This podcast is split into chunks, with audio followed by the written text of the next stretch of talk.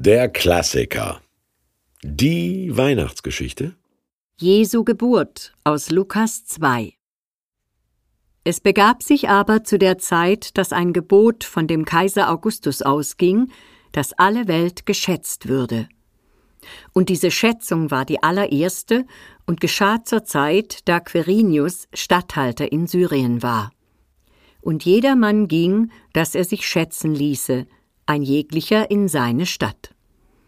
Da machte sich auf auch Josef aus Galiläa, aus der Stadt Nazareth, in das judäische Land zur Stadt Davids, die da heißt Bethlehem, darum, dass er von dem Hause und Geschlechte Davids war, auf das er sich schätzen ließe mit Maria, seinem vertrauten Weibe.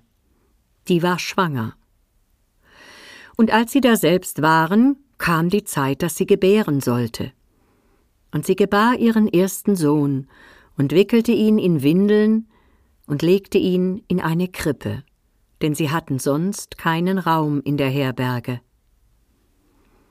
Und es waren Hirten in derselben Gegend auf dem Felde bei den Hürden, die hüteten des Nachts ihre Herde.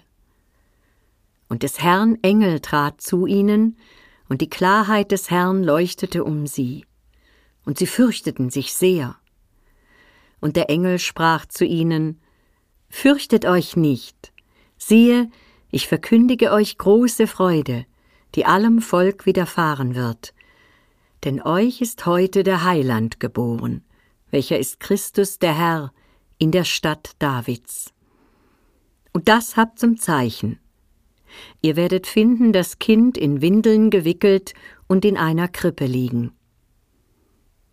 Und alsbald war da bei dem Engel die Menge der himmlischen Heerscharen, die lobten Gott und sprachen, Ehre sei Gott in der Höhe und Friede auf Erden bei den Menschen seines Wohlgefallens.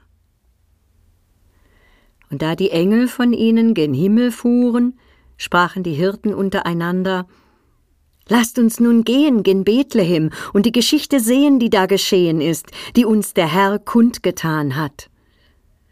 Und sie kamen eilend und fanden beide, Maria und Josef, dazu das Kind in der Krippe liegen. Da sie es aber gesehen hatten, breiteten sie das Wort aus, welches zu ihnen von diesem Kinde gesagt war. Und alle, vor die es kam, wunderten sich über die Rede, die ihnen die Hirten gesagt hatten.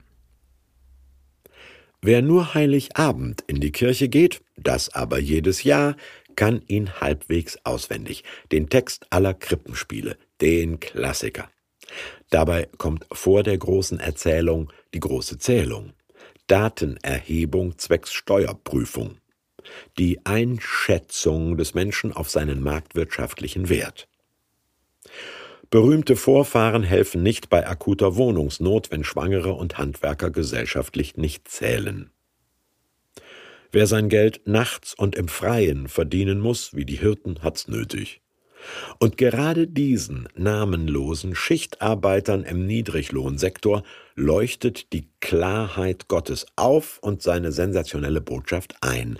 Der Schöpfer des Universums, der unsichtbare, undenkbare, geheimnisvolle Gott und Herr himmlischer Heere, ist gerade so konkret Mensch geworden, dass er in Windeln scheißt wie der Engel nicht versäumt zu erwähnen.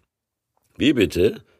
Alle Philosophien verlagern die Vorstellung einer übermenschlichen Autorität ins Spekulative, alle Religionen ihre Gottheiten in ferne Sphären, Himmelshallen, Tempel und Paläste, je unbegreiflicher, umso anbetungswürdiger. Gott geht den umgekehrten Weg.